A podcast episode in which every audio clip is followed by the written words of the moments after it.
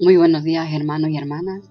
En esta mañana quería compartir con vosotros un versículo que se encuentra en el Salmo 25 y es el versículo 14. Dice así, la comunión íntima del Señor es con los que le temen y a ellos hará conocer su pacto.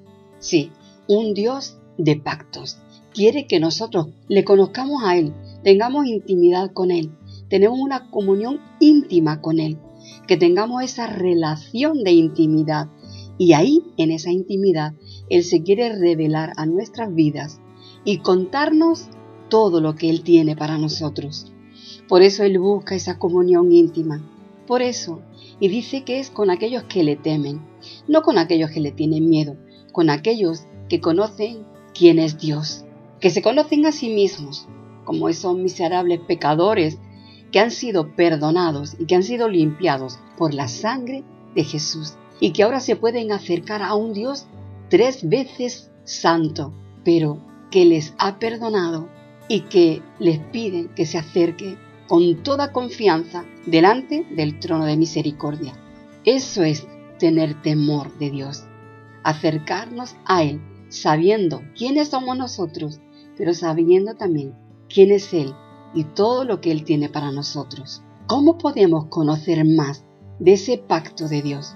Teniendo esa comunión íntima. Y si tenemos que hablar de comunión íntima, mira, la podemos comparar con un matrimonio. Vosotros podéis imaginaros un matrimonio en el que cada uno cumpla con su parte.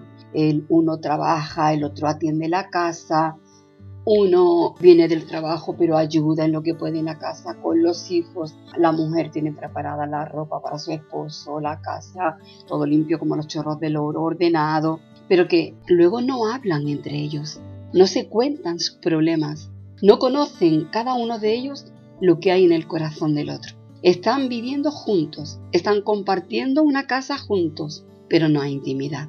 La intimidad es estar con alguien pero de una forma en la que cuando estás con Él te olvidas del resto del mundo. Es decir, ahora estamos tú y yo, lo demás no importa. Y ahora te voy a contar a ti y luego tú me cuentas a mí. Y se van conociendo íntimamente y se van amando cada vez más, porque se van conociendo cada vez más y van profundizando cada vez más en el amor verdadero. Igual la relación de un padre con un hijo. De nada sirve un, hijo que obedece, que estudia, que hace las cosas, que trata de agradar al padre, que tal, pero que luego no se sienta con su padre a contarle su intimidad, sus cosas, a buscar consejos del padre, a preguntarle al padre cómo está, cómo te sientes. Ese padre que cumple con su hijo, que le da todos los caprichos, que le compra todo lo que necesita, que tal y que cual, pero que luego no sabe lo que hay en el fondo del corazón de su hijo. No sabe qué le preocupa, no sabe por qué llora, por qué ríe. Sabe la intimidad es conocer a la otra persona, conocer su gusto, conocer sus deseos, conocer sus sueños, pero conocerse el uno al otro. No es algo de conocer solo una parte, sino que los dos se conozcan y llegar a esa intimidad. Eso es lo que Dios quiere contigo, intimidad.